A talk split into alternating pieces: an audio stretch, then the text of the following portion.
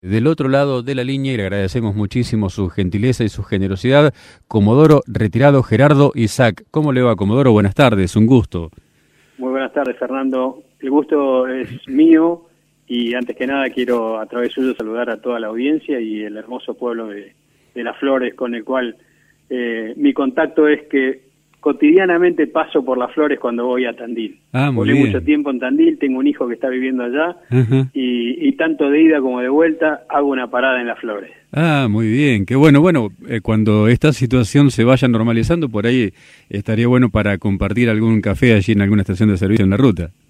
Cómo no, con, con todo gusto, con todo gusto. Le agradecemos muchísimo por su gentileza, decía, porque bueno, estos testimonios para nosotros son muy importantes y tratamos de trasladarlos a la audiencia en primera persona, o sea, no contar nosotros lo que se dice, sino que los verdaderos protagonistas de la historia la cuenten. Es un poco el objetivo que hemos tomado desde hace ya varios años y que, y que trasladamos a través del aire de la radio. Cuéntenos, Comodoro, eh, ¿de dónde es oriundo usted?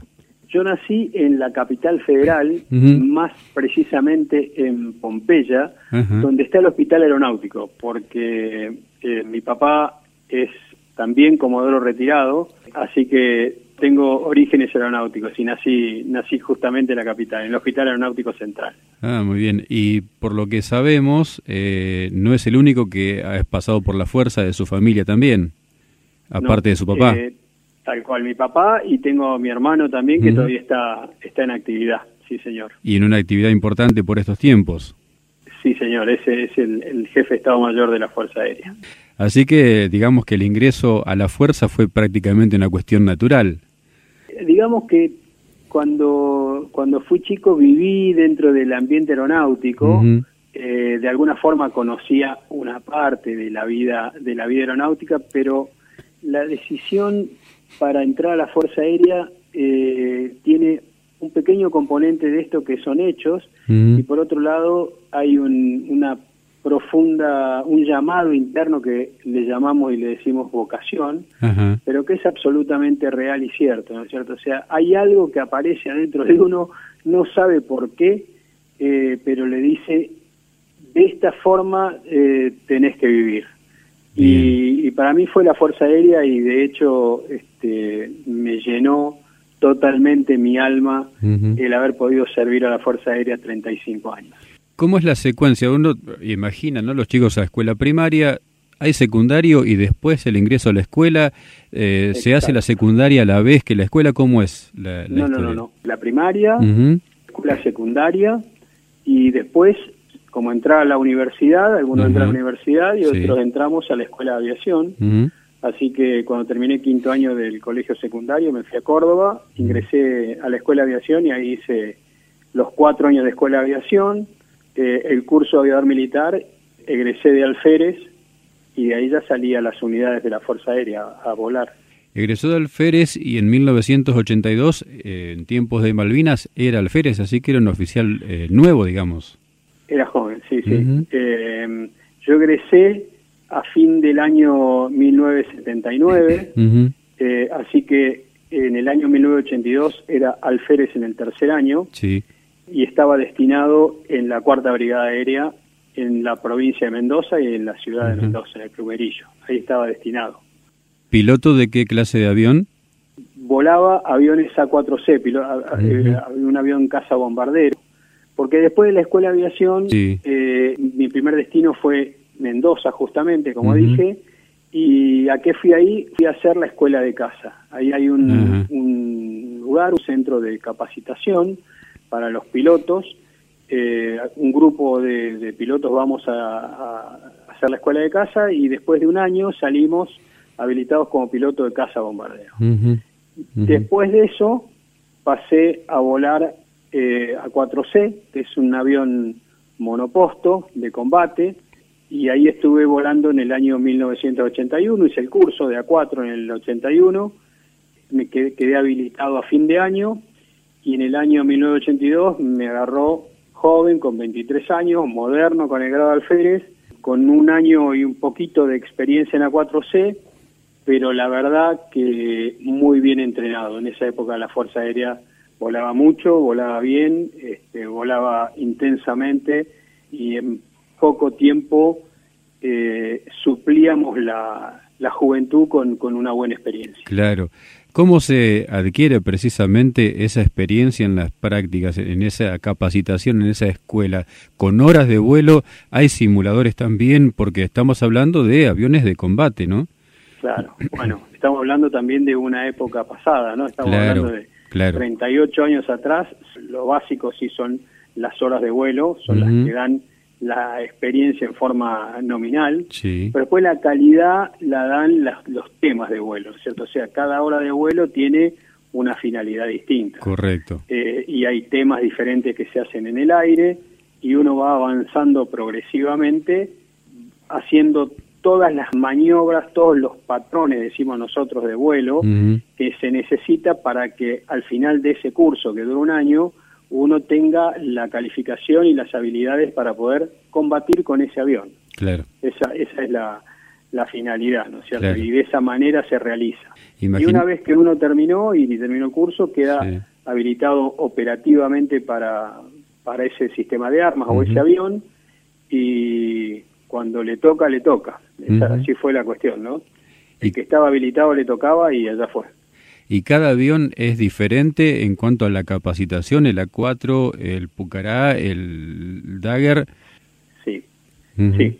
Hay cuestiones que son genéricas, hay maniobras teóricas que son genéricas, eh, hay procedimientos generales, pero cada avión necesita una habilitación particular. Volar un avión es distinto a volar eh, otro avión en cuanto a los procedimientos que hay que hacer, eh, la forma de, pilotearlo, o sea, eh, cada avión requiere una capacitación especial, ¿no es cierto? Lo quiere habilitar en ese avión. Correcto. Imaginaba ese joven alférez en tercer año, recién capacitado en A4, que en pocos meses después de tener la habilitación iba a estar en combate real, ¿no? No. No nunca lo hubiera imaginado, pese, pese a que claramente cuando uno termina el curso, la habilitación se llama justamente piloto etapa 3 apto para el combate, así se llama, siempre se llamó así. Y de alguna manera lo que sabíamos era que si hubiese algún problema o hubiese que entrar en operaciones, nosotros no teníamos ninguna limitación para poder estar dentro de ese, de ese grupo.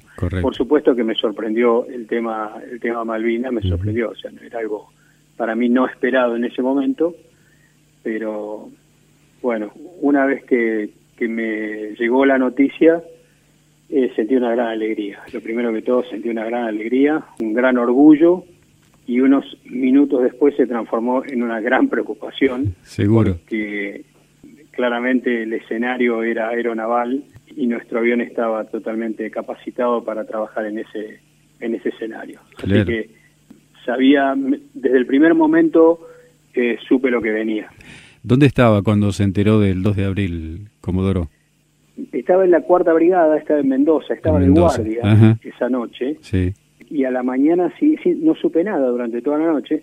Y a la mañana cuando fui al puesto de entrada a esperar a recibir a toda la gente que venía a trabajar, vi que venían con banderas, gritaban, sacaban el cuerpo afuera del auto, y yo no sabía por qué. Y dejé pasar un par de autos con a los gritos y al tercero dije, voy a preguntar a ver qué es lo que pasa. Claro. Y, me dice, no se enteró, me dice el, que estaba, el conductor. Dice, recuperamos las Malvinas. Y bueno, ahí interpreté y, y la verdad creo que como como todos los argentinos, sentí una profunda emoción, una gran alegría, orgullo. A mí me parece que, el sentimiento de Malvinas es algo, diría que prácticamente es el único elemento aglutinante dentro de nuestro país. Es, algo sobre lo cual eh, nadie duda. Estamos formados desde chicos, sabemos que las Malvinas son argentinas, no hay nadie que piense en contra, no hay nadie que tenga una posición distinta. O sea, creo que, que me uní a una gran alegría nacional en ese momento. Seguramente. Y a partir de ahí, ¿cómo fue la, la sucesión de los hechos? O sea, eh, ¿cuánto tardó en confirmar esa suposición que tenía que suba cuatro y usted iban a estar destinados a la zona? Muy, diría horas, o, a, lo, a, lo, sumo un par de días después, cuando Inglaterra despachó la, la flota naval claro. desde las islas británicas a nuestras, hacia nuestras islas Malvinas, en ese momento supe que era lo más probable era que iba a desencadenar en un conflicto. Si no había nada en el medio que lo, que lo pudiera detener de alguna forma, el destino final era que los ingleses iban a llegar y, iba a haber, iba a haber combate. Eh, así que mm, la confirmación fue el, despacho de la flota y a partir de ahí en Mendoza, los primeros días de abril, eh, nos dedicamos a hacer, eh, a reforzar nuestro entrenamiento, que como le dije antes era muy bueno, estábamos muy bien entrenados, volábamos mucho y bien, y lo que hicimos fue tratar de adaptar un poco nuestro entrenamiento a mm, maniobras del escenario aeronaval. Esto fue hasta el día 9 de abril, porque el 9 de abril desplegamos desde Mendoza hasta la base aérea militar San Julián, que era nuestra base de despliegue orgánica. ¿sí? Eh, recuerden que e, en, ese, en esa época nuestra hipótesis de conflicto era Chile. Correcto. Y todos nuestros planes y nuestro entrenamiento estaba basado en esa hipótesis de conflicto. Sí, sí. Para ello teníamos cada sistema de armas o cada escuadrón de aviones tenía una base de despliegue de desde donde poder operar hacia Chile y eh, al escuadrón A4C la base que le correspondía y en la, a la cual habíamos ido varias veces y habíamos volado en esa zona era San Julián.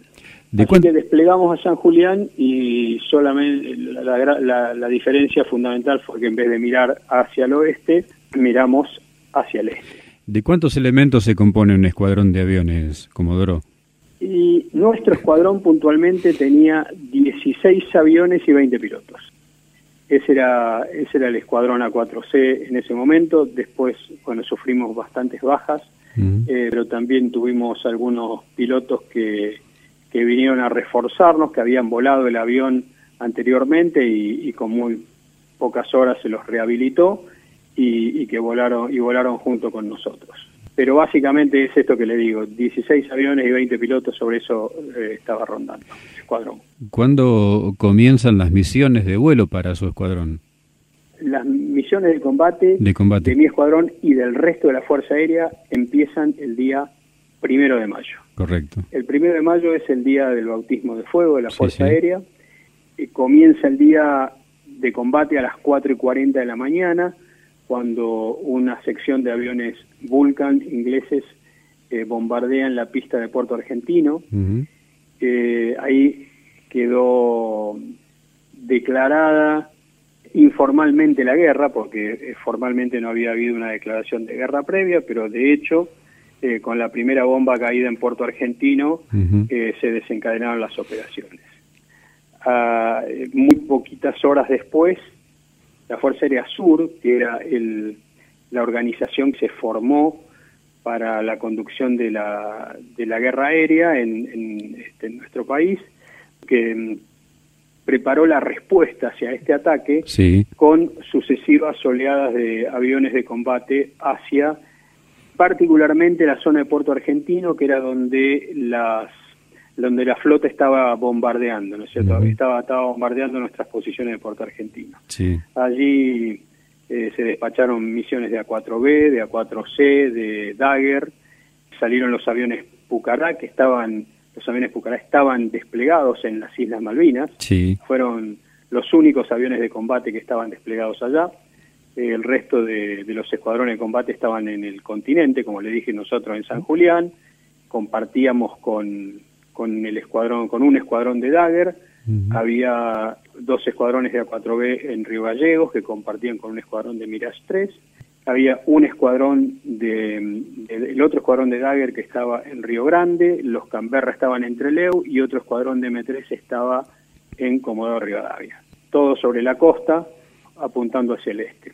Así que el primero de mayo fue un día muy importante para la Fuerza Aérea, aparte de ser nuestro bautismo de fuego, fue un día en el cual el comando de la Fuerza Aérea Sur despachó prácticamente a todos los escuadrones hacia, hacia la Islas Malvinas. ¿Cuál es la diferencia entre el A4B y el A4C? Bueno, eh, las diferencias en realidad son, son muy pocas. el A4C es un poquito más moderno. La diferencia fundamental, tiene tres, tres diferencias fundamentales. Una, eh, tiene el motor un poquito más potente, tiene 3,5% más de potencia que la 4B, la 4C. Tiene dos estaciones, le llamamos nosotros, que son dos puntos sobre los cuales colgar armamento. Tiene cinco puntos el A4C y tres puntos el A4B. Y tiene, eh, o tenía, una, un horizonte artificial más preciso que el de la 4B. El resto era prácticamente el mismo avión. ¿Cómo siguió eh, después del bautismo de fuego? Hubo otras misiones, por supuesto, hubo infinidad de misiones. Sabemos también que participó en San Carlos. Entre el primero de mayo y San Carlos, ¿hay algún, eh, algún hecho que quiera comentarnos, que quiera destacar? Mire, muy, muy rápidamente se lo digo, de forma cronológica, ¿no?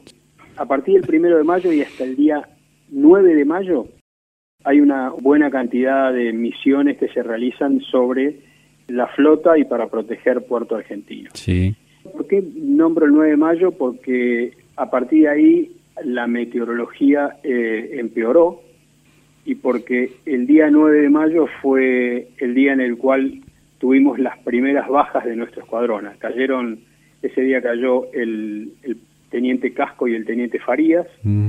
y que fueron nuestros primeros dos héroes caídos del escuadrón A4C. Y a partir de allí la meteorología no fue buena mm. hasta, el, hasta el día 20. Eh, hubo pocas misiones en esos 10 días y a partir del día 21 de mayo, día del desembarco de la flota inglesa en San Carlos, sí. comienza lo que se llama el combate de San Carlos, que dura entre el día 21 y el día 29 de mayo. Creo que en ese periodo de una semana, ocho días, es el periodo de mayor producción de, misiones de combate de la Fuerza Aérea Sur contra los ingleses. San Carlos, sin lugar a dudas, es un, es un punto de inflexión en toda la historia de Malvinas y también lo es, por supuesto, de la Fuerza Aérea, por eso que decía usted, por la gran cantidad de misiones y por el daño que se le propinó también a la flota inglesa, ¿verdad? Exactamente.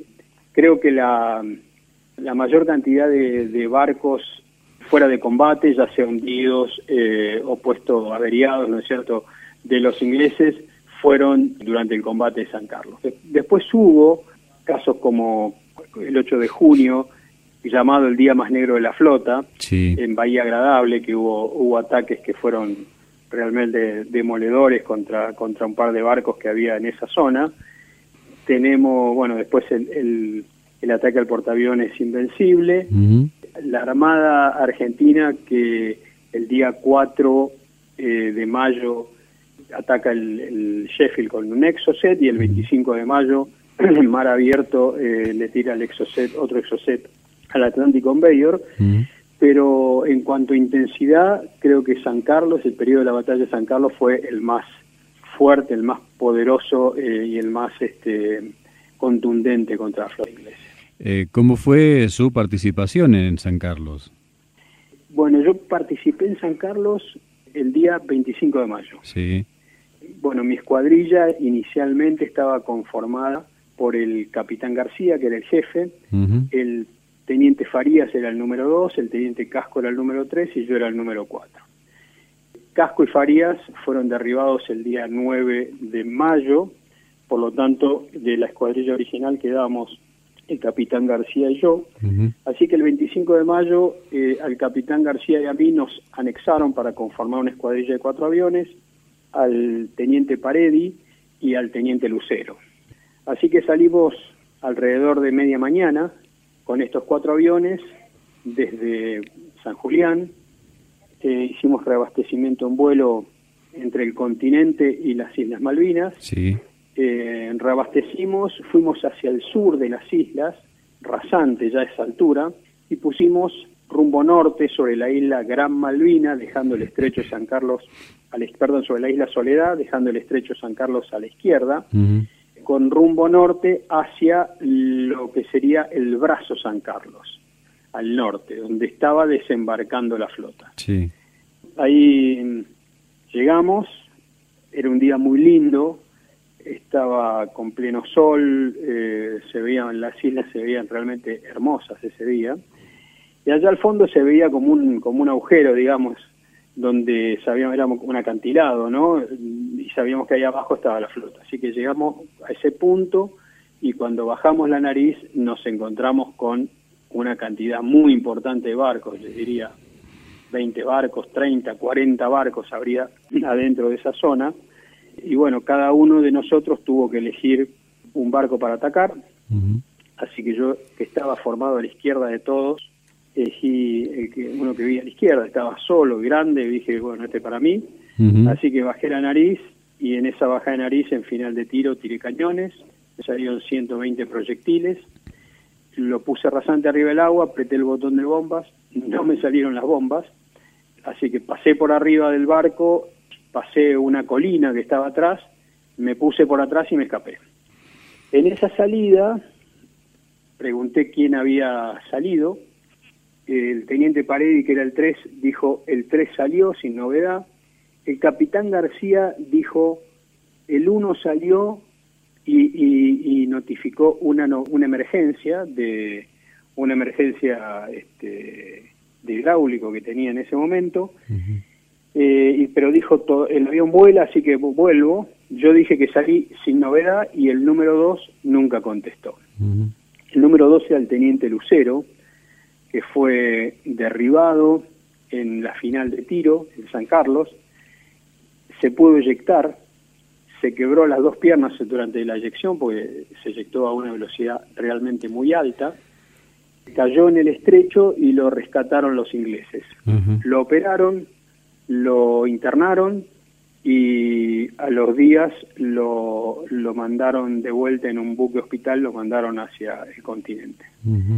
El, el teniente Lucero después volvió a nuestro escuadrón y nos durante la guerra, ¿no? Y nos contó qué era lo que había pasado, cómo, cómo había estado. Estaba quebrado, así que no, no pudo volver a volar. Los ingleses en algunas notas periodísticas dijeron que era un piloto que nunca más iba a poder volver a volar un avión de combate. En, en noviembre del año 82, Lucero volvió a volar a cuatro.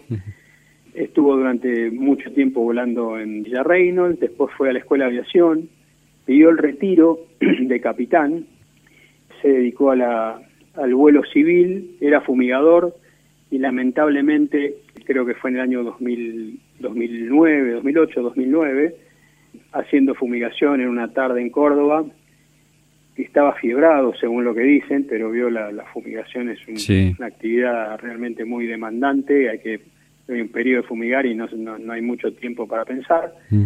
Y se llevó en un viraje contra el sol, se llevó por delante el único árbol que estaba en el medio del campo mm. y falleció. Un, también un, una persona excepcional de nuestro escuadrón, muy querido. Le estaba comentando que el capitán García había salido con una emergencia. A los pocos minutos lo volvimos a llamar y no contestó nunca más. Nos volvimos solos con el teniente Paredi, hicimos reabastecimiento de vuelta nuevamente. Eh, García nunca más volvió. No supimos qué era lo que pasó, qué había pasado, ni lo sabemos exactamente todavía hoy. Lo que sí sabemos es que un año después, en una playa de, de la isla Soledad, al norte de la isla Soledad, apareció una balsa con el cuerpo de un piloto, con un, en un traje de, un traje neopren que se utilizaba en esa época para volar, eh, y que era que fue identificado como el capitán García. Mm. No sabemos exactamente si se eyectó porque se le agravó la emergencia o porque lo derribaron posterior a esto, pero el hecho, lo que sucedió fue que García pudo eyectarse y lamentablemente no, no sobrevivió al tiempo en el mar eh, en su balsa de supervivencia. Usted nos hablaba, Comodoro, del de, ataque que no pudo soltar bombas, pero sí disparar cañones. ¿De qué calibre de cañones está dotado el A4? 20 milímetros. 20 el, el, avión A4C, el, la 4C y la 4B tienen cañones de 20 milímetros y llevan 200 proyectiles. ¿Y son eh, efectivos a la hora de un ataque contra un buque? ¿Qué, qué daño pueden ocasionar? Son, son, realmente efectivos, llevan munición explosiva, eh, es como, como llevar este, granadas, claro. perforantes. Sí, sí, claramente era un, un armamento muy bueno, no letal totalmente, pero muy bueno contra, contra barcos, sobre todo barcos de, de baja aleación, de aleación blanda, tenían buena perforación, o sea, el único problema del, del, cañón de la 4 era que a veces se trababa, o, muy seguido se trababa. Pero si salían, como de hecho me salieron 120 proyectiles, que es mucho para, para una 4 que hayan salido, son una vez que salieron son efectivos, sí, claramente. Y cuando llega el, momento de la misión de, del portaaviones, había que poner la nariz del avión apuntando al invencible. ¿Cómo fue esa, esa historia, Comodoro? Bueno, esto fue el día, bueno, el día 28 de mayo tuve cumplí una misión de combate a la tarde contra un barco que estaba en, a mar abierto y que finalmente resultó ser un buque hospital. Era el Uganda, al cual no le tiramos por ser buque hospital. Claro. En realidad, porque el capitán Cafarati, que era nuestro jefe, dio la orden de no tirar con muy buen criterio, porque estábamos todos, yo por lo menos estaba listo para tirar pero hubiéramos vulnerado una ley, primer punto. Sí. Y segundo punto, y creo yo hasta más importante, era que sin saberlo nosotros en ese momento, ese barco estaba transportando heridos argentinos hacia el continente, entre los cuales estaba el teniente Lucero adentro. ¿Por qué cuento esto? Porque al haber volado el día 28 a la noche, mm. y a la tarde, perdón, yo tenía la, el día 29 que tenía que entrar de turno, lo estaba liberado de entrar de turno. El que volaba una misión real en la, tarde anterior mm. no entraba de turno el día siguiente. Así que el día 29 de mayo me encuentro a la mañana, me fui a descansar a la enfermería, había unos catres de campaña ahí, este, así que estaba descansando, y a media mañana viene un soldado, me llama, me dice que eh, el primer teniente Ureta, que era uno de los jefes, de los oficiales más expertos que teníamos en el escuadrón, me llamaba. Así que bueno, me levanté, no sabía para qué era, yo estaba con la tranquilidad, porque la verdad que cuando no estábamos previstos para volar estábamos tranquilos, y cuando estábamos previstos para volar estábamos preocupados. Claro. Entonces tenía una mañana tranquila. Lo fui a ver al primer teniente Ureta y me dice, váyase cambiando que vamos a salir a volar una misión. Entonces le digo, señor, yo estoy exento hoy de, volar porque ayer a la tarde volé otra misión. Y me dice, Alférez, no discuta, póngase el equipo de vuelo y vamos a volar. Así que como al primer teniente Ureta le teníamos más miedo que a los ingleses, me cambié, mientras me cambiaba iba anotando las instrucciones que me daba y alrededor de mediodía despegamos hacia Río Grande. ¿Quiénes despegamos? Despegamos una escuadrilla de cuatro aviones conformada por el capitán Vázquez, el primer teniente Castillo, perdón, el capitán Vázquez no, era primer teniente, primer teniente Vázquez, primer mm. teniente Castillo, el primer teniente, teniente Ureta y yo. ¿Cómo se había conformado esta escuadrilla? Sin saberlo, mientras yo descansaba, el jefe de escuadrón reunió a los oficiales más antiguos, más expertos, a una reunión les dijo que había una misión, se había, ya se había ordenado una misión de ataque a, un portaaviones, no se sabía cuál era, lógico, y que necesitaba dos voluntarios. Y en esa reunión el primer teniente Ureta se presentó como voluntario y el primer teniente Vázquez, que lo estaba mirando, según cuentan, que era su compañero, era amigo y eran compadres los dos, dijo, yo también soy voluntario y el jefe de escuadrón les dio la posibilidad a ellos de elegir a quienes querían que los acompañen en ese vuelo, así que el primer teniente Vázquez lo eligió al primer teniente Castillo y el primer teniente Ureta me eligió a mí. Y así es como me lo comunicó en ese momento. ¿no? ¿Por qué lo cuento esto?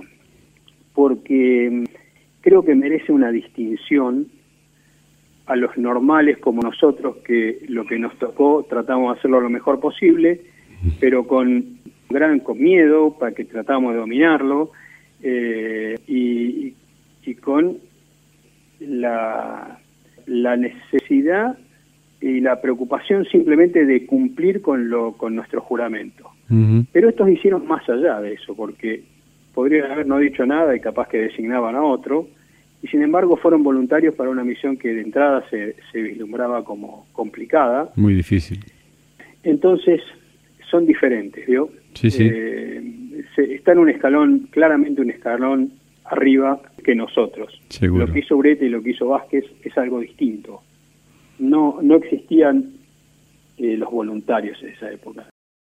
Estaban los turnos, se designaba, eh, se cumplía, pero voluntario era, era muy difícil, ¿no? y estos fueron dos voluntarios. Y qué orgullo para usted haber sido elegido también para esa misión tan tan importante, ¿no? Ahora orgullo, en ese momento sí, este, claro. no, me, no me había hecho ninguna gracia que, claro. que me había elegido el, primer teniente Ureta. Pero claramente, sí, sí, un privilegio, fue un, privilegio haber sido elegido con el riesgo que tenía y todo, pero este, que haya confiado en, claro, la a eso, a eso apuntaba. Era, fue algo realmente para lo es hoy, ¿no? Sí, sí. Muy, muy importante. Seguro. Así que bueno, nos fuimos a, a Río Grande, aterrizamos una hora después, un poquito menos, y cuando llegamos, día 29 de mayo, ya estaba lanzada la reunión previa al vuelo, de la cual estaban participando ya los dos pilotos del avión Super Etendar, que estaba en Río Grande, mm. y que tenían el último misil Exocet. Esta misión para los pilotos de la Armada fue llevada a cabo por el capitán Francisco y por el capitán Colavino y tenían eh, el último misil que quedaba. Lo llevó Francisco en vuelo y, y Colavino lo acompañaba. Y la misión fue planificada de tal manera de que detrás del misil teníamos que seguir los cuatro aviones A4C con bombas. Así que bueno, le decía que cuando llegamos ya estaban ellos reunidos, así que nos acoplamos a la reunión y mientras iban dando las instrucciones para, para el vuelo, llegó una persona de la Armada y dijo, eh, a, quien estaba dictando los datos, le dijo, eh, señor, permiso, acaban de avisarme que la misión está suspendida. En realidad se suspendió por un problema de uno de los dos reabastecedores en vuelo, de los dos aviones KC-130 que iban a acompañarnos, que iban a esperarnos en un punto del océano para, para darnos combustible. Así que eh, la misión quedó suspendida hasta el día siguiente. Pasé ese día en Río Grande pensando que, era lo que iba a pasar, bastante solo dentro de todo porque no conocía muy poco, yo era muy, joven y moderno y tenía poco conocimiento de la gente en la Fuerza Aérea y menos de la Marina. Así que no, no, no, no lo recuerdo como algo agradable haber estado en, Río Grande ese día, ¿no? La previa no fue de las mejores, digamos. No, absolutamente, para nada. Pero bueno, llegó la tarde, la noche, cenamos, el día del ejército, así que tuvimos una cena en el Club IPF, una cena de, camaradería, y bueno, a dormir a la noche, y en la mañana del día 30, despertamos a la mañana, todos fueron a trabajar, nos quedamos un rato más ahí en el dormitorio con él primer teniente Ureta, y de allí a las 10 de la mañana aproximadamente nos llamaron para ir nuevamente a la sala de reunión previa al vuelo. Y ahí, bueno, nos, nos volvimos a reunir todos, ya estaban Vázquez y Castillo que el día anterior habían vuelto a San Julián para cambiar par de aviones que tenían algún problema. Y bueno se, se dio toda la información para este para este vuelo.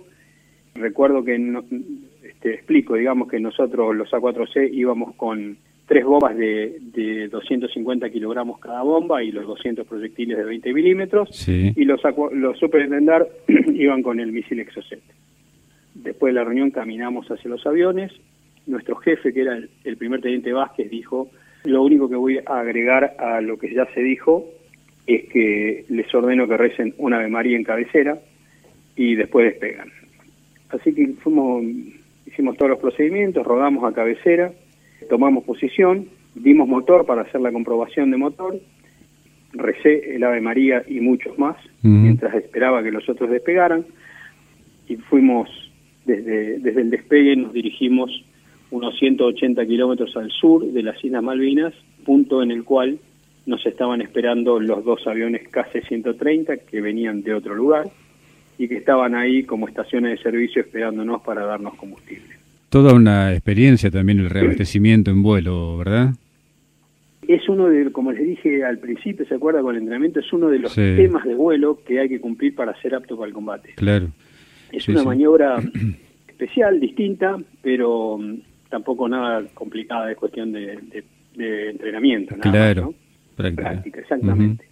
Así que bueno, reabastecimos, nos juntamos con los aviones C-130, reabastecimos en vuelo, estuvimos volando junto con ellos otras otros ciento y pico de kilómetros, 180 kilómetros más, rumbo al este, y en, en, un, en el punto que estaba predeterminado nos desprendimos de los aviones super, de los aviones KC-130, viramos hacia la izquierda y empezamos a descender. Era muy importante en, estos vuelos el silencio radioeléctrico, por lado, para que no nos detectaran. Era muy importante volar bajo para estar por debajo de la, de la dirección radar. Sí. Eh, y, el, y, el, y el reabastecimiento en vuelo nos daba el combustible necesario para poder alejarnos lo máximo posible hacia el este y poder entrar con un leve ángulo de desvío hacia el oeste, o sea, entrar como de como desde Sudáfrica, digamos, que era un sector que no se lo no se lo esperaban los ingleses, o sea, la flota lo que sí podía esperar era un ataque desde el este, perdón, un ataque desde el oeste, que es donde estábamos nosotros en nuestro continente, pero no desde el, desde el otro lado, no desde el este. Y, y esto de haber tenido varios tiempos de reabastecimiento nos permitió alejarnos hacia el este y poder volver desde allá. Nos dio un poco de factor sorpresa, eso era lo que buscábamos, ¿no? Así que bueno, descendimos, nos pusimos rasante, los dos aviones superintendar a más o menos a una, una milla, 1500 metros, 1800 metros más o menos era la distancia que estaban entre avión y avión. Sí. Y los A4C formamos primer teniente Vázquez y Castillo a la izquierda del capitán Francisco, que estaba a la izquierda con el misil, mm. y el primer teniente Urete y yo a la derecha del capitán Colavino, que estaba en el superintendente de la derecha, que no llevaba misil y que iba de apoyo radar. O mm. sea, yo estaba a la derecha de los seis aviones. Sí. La meteorología estaba operable, estaba nublado con algunos chubascos, por ahí tuvimos que esquivar alguna alguna lluvia, eh, pero nada que no, nos pudiera, que fuera un factor determinante para, para la misión. Una vez que, que estuvimos rasante y cuando estábamos a unos 40, a unas, en realidad 80 kilómetros, 40 millas de lo que sería el blanco, que hasta ahí no sabíamos, que sabíamos que iba a ser un portaaviones, que podía ser un portaaviones, pero no sabíamos cuál y que estaba en una posición determinada que nos habían dado, una posición teórica. Sí. 40 millas antes de esa posición, eh, los superintendar levantan, hacen un barrio radar y vuelven a bajar. 30 millas antes, o sea, 10 millas después, vuelven hacia lo mismo, un poquito más bajo, y vuelven a bajar. Y cuando estábamos a 20 millas del punto que teníamos preacordado, eh, levantan por última vez y lanza el capitán Francisco el misil. El misil sale al frente, a mucha más velocidad de la que llevamos nosotros, o sea que se empieza a ir hacia adelante y los dos superintendar vuelven desde esa posición hacia Río Grande. Así que atrás de la estela del misil seguimos nosotros los cuatro aviones, ¿no? Al seguir la, estela del, del misil nos empezamos a acercar. Estábamos dos a la derecha cerquita y dos a la izquierda, también entre ellos cerca, pero entre dos y dos estábamos a 1500 metros. Como seguimos la estela, empezamos a acercarnos y en un momento se pierde el misil en el horizonte y en la misma posición, unos segundos, minutos después, aparece la silueta de un, de un barco muy grande, distinto a lo que yo había visto anteriormente, ya sea mar abierto eh, o, en, o, en, San Carlos, este, al haber visto la flota. No tenía nada que ver, era muy grande, era y básicamente era lo distinto que tenía era que era asimétrico. Los barcos cuando están navegando eh, de ida o de vuelta uno los ve de frente y son iguales, si los dividen en dos son iguales para un lado y para el otro, y este era totalmente distinto, de la derecha que de la izquierda, y esto era que tenía la pista, ¿no? o sea, la estructura, superestructura del barco, las torres y todo eso estaban puestas al costado y del otro lado estaba la pista. Claramente era un portaaviones y lo estaban tomando... Con esto lo que lo que quiero decir es que no hay ninguna duda que era un portaaviones. Y lo estaban tomando desde atrás. ¿no? Pero ya, ya de lejos dijimos portaaviones.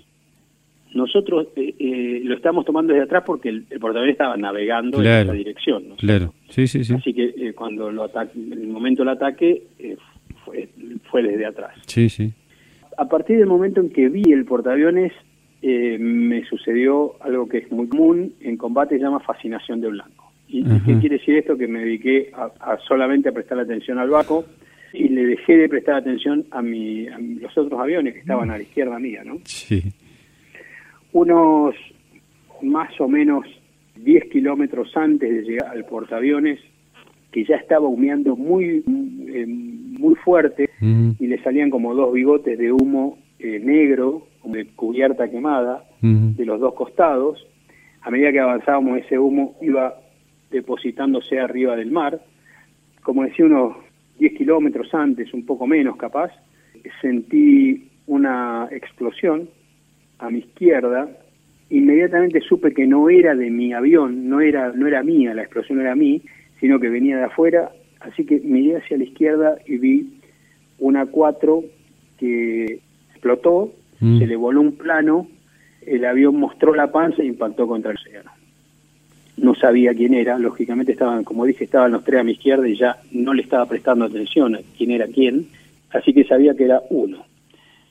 Cuando estaba a unos 1500 metros de llegar y estaba por empezar a tirar cañones, sentí otra explosión mucho más grande que la anterior, como si fuera cuando lo tengo que explicar, lo digo que es como, como si dejara salir gas en el horno y después de un rato uno le tira un fósforo, ¿no? Esa, esa bluff, esa presión y depresión que hay en el momento de la explosión, es lo que sentí en la cabina. También supe en ese momento que no era mío el problema, ¿no? No era una explosión en mi avión.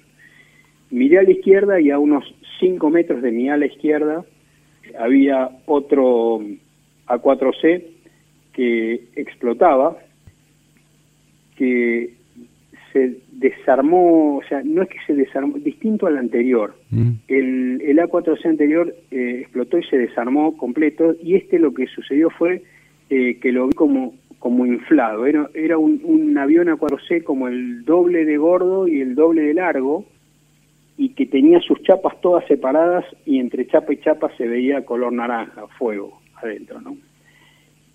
estamos volando a unos 950 kilómetros por hora, o sea que la diferencia de velocidad a partir de una de un derribo mm. es muy grande y, esa imagen duró milisegundos, muy poco tiempo, ¿no? Pero es la fotografía que me quedó, mi retina quedó clavada esa esa imagen de la 4 que explotaba y se inflaba.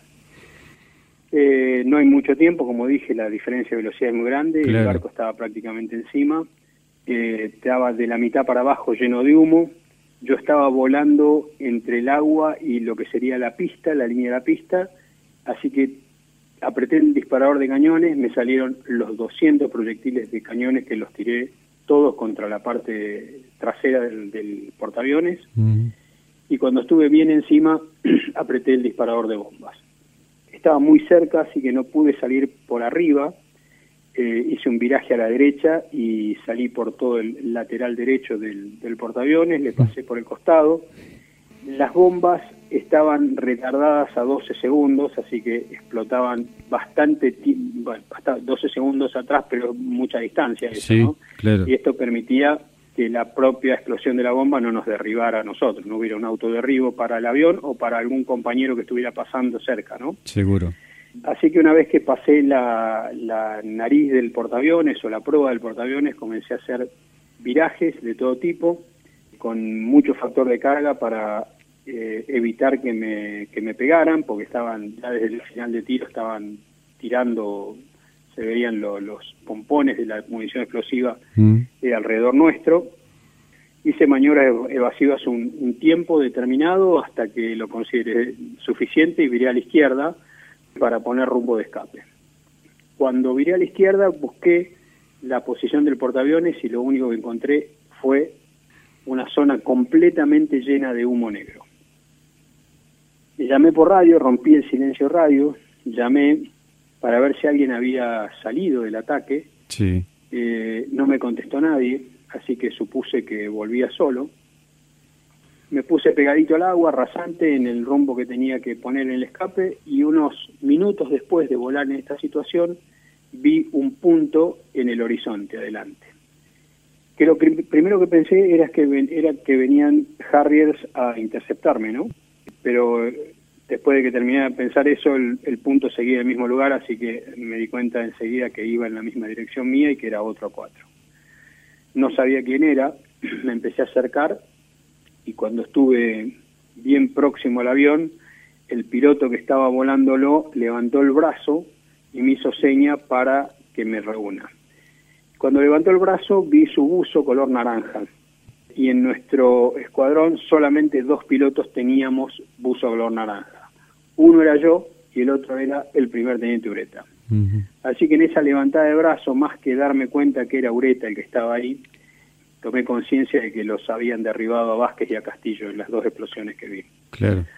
Eh, bueno, le formé a Ureta, eh, decidió ir a hacer un nuevo reabastecimiento en vuelo. Nos juntamos con los reabastecedores que merecen también una, una explicación aparte, un reconocimiento aparte, los pilotos de, y las tripulaciones de C-130, que solos en el medio del océano, lentos, gordos, grandes, a la vista de todos, sin armamento, sin escolta y sin defensa, se quedaban esperando darnos asistencia de combustible si es que alguno de nosotros volvía y si es que alguno de nosotros que volvíamos lo necesitábamos. Este es un, un, acto realmente de una solidaridad muy grande. Eh, los consideramos, eran como nuestros padres, los pilotos de 130 eran más grandes que los pilotos de combate en general, y finalmente los veíamos como, como padres. Esa era, esa era la sensación general del piloto de combate con respecto a los pilotos de C-130.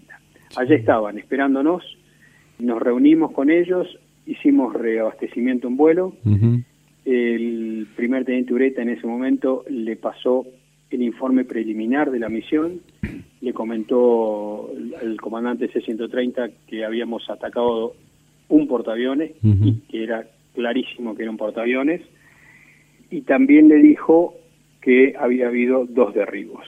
El comandante 630 preguntó sobre los derribos para generar una misión de búsqueda y salvamento y le dijimos claramente que no había ninguna probabilidad de supervivencia ni de eyección de ninguno de los pilotos, habíamos visto el impacto perfectamente contra el agua, así que no, no que no generaran ningún requerimiento de, misión de búsqueda y salvamento porque era era inútil hacerlo, ¿no? Y era y, era un problema grande, o sea, una las misiones de búsqueda solamente había que hacerlas a través de la Cruz Roja, eh, tenían que buscar en, medio de la flota, o sea, no, y, no, y no tenía ningún sentido. Mm.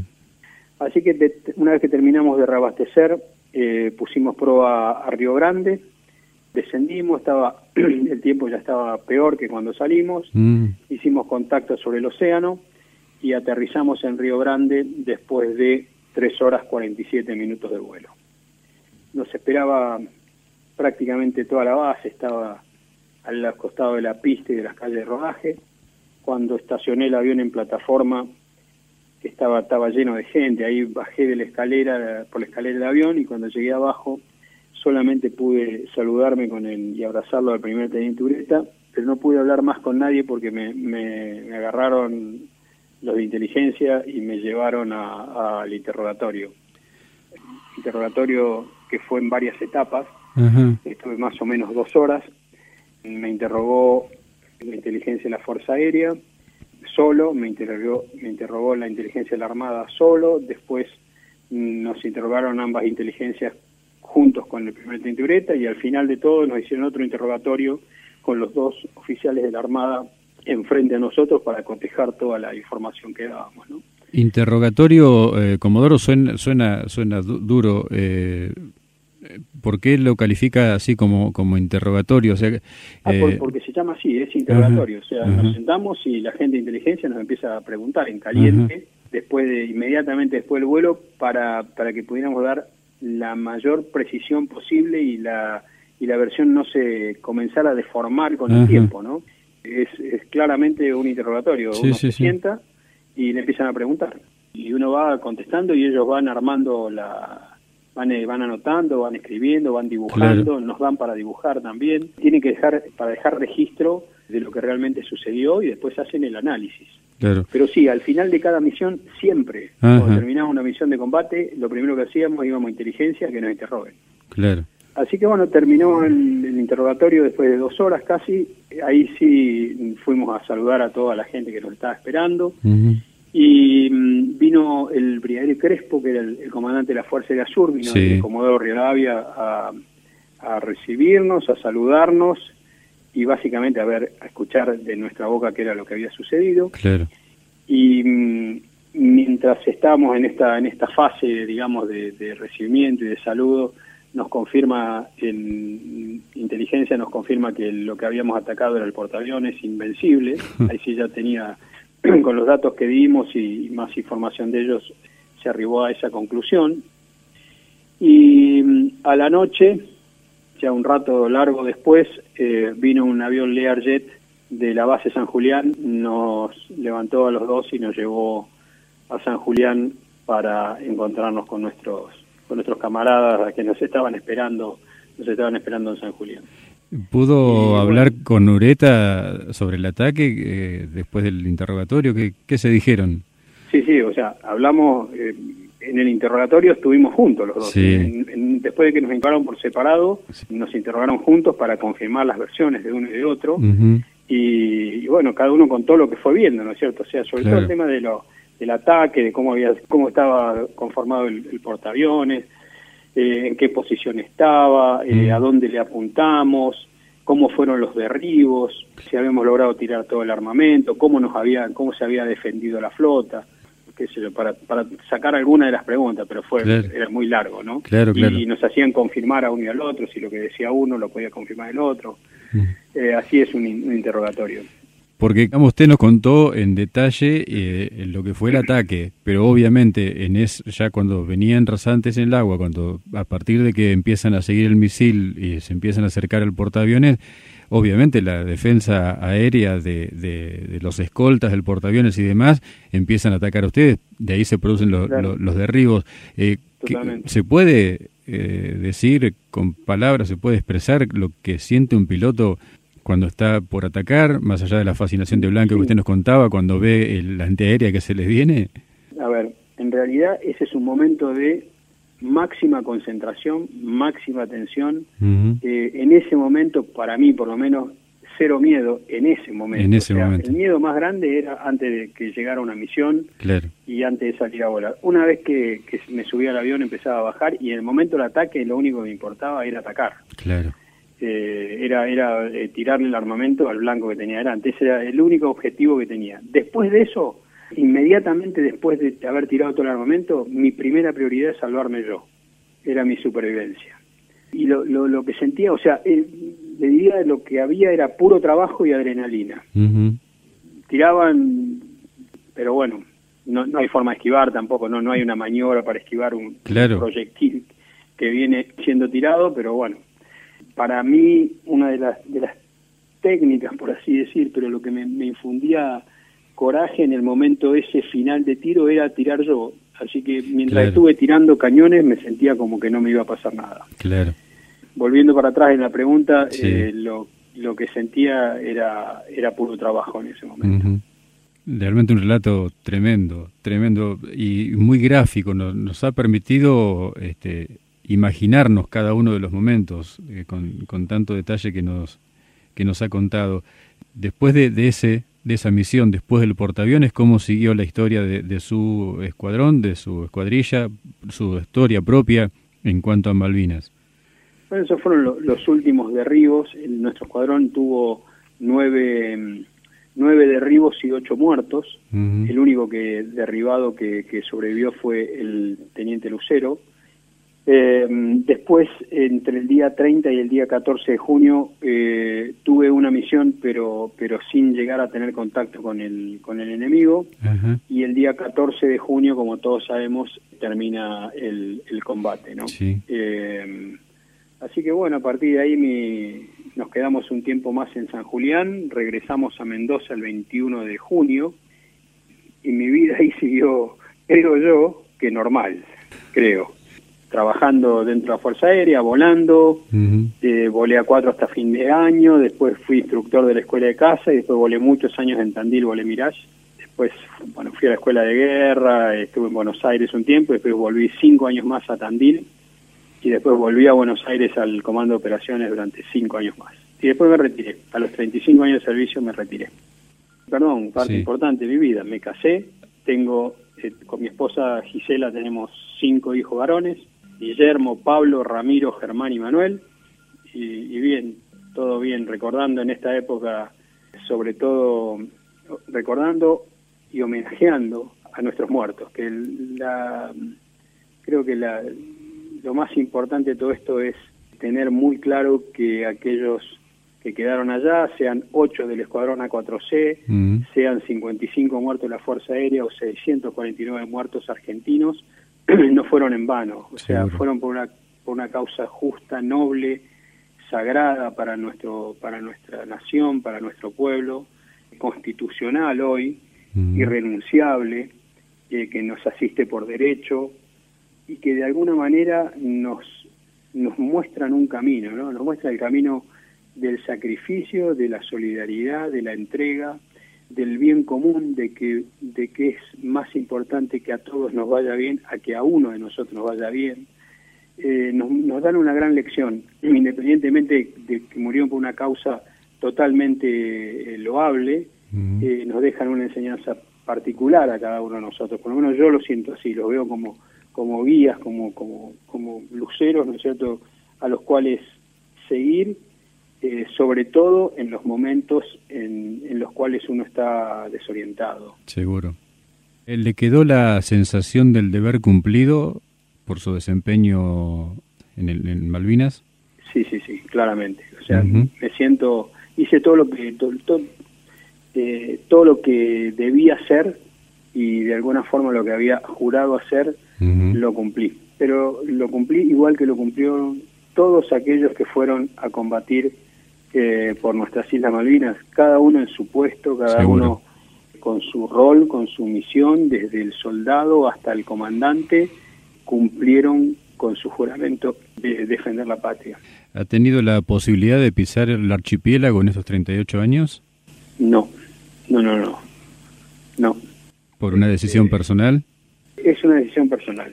O sea, em, y le voy a explicar, le voy a decir por qué. Y capaz que lo, lo verán como una, una tontería, ¿no? No lo sé, pero yo lo que siento es que hay 649 argentinos, entre los cuales eh, a los cuales conocí, con los cuales con muchos yo estuve al lado, peleé, combatí por nuestras Islas Malvinas para ejercer nuestra soberanía sobre ellas. No, no, podría, no, no me podría sentir bien que en mi país me firmara un pasaporte de otro país.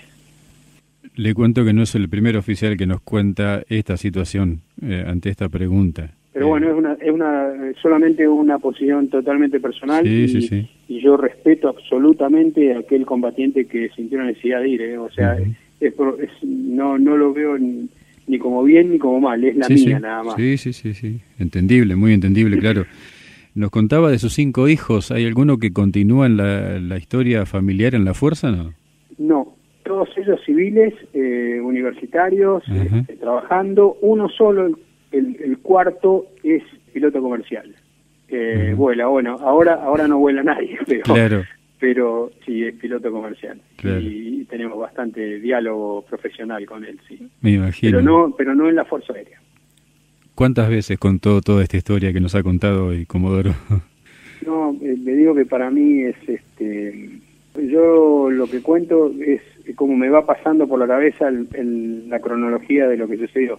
No, no, no tengo que pensarla, tengo que mirarla, nada más que hablar.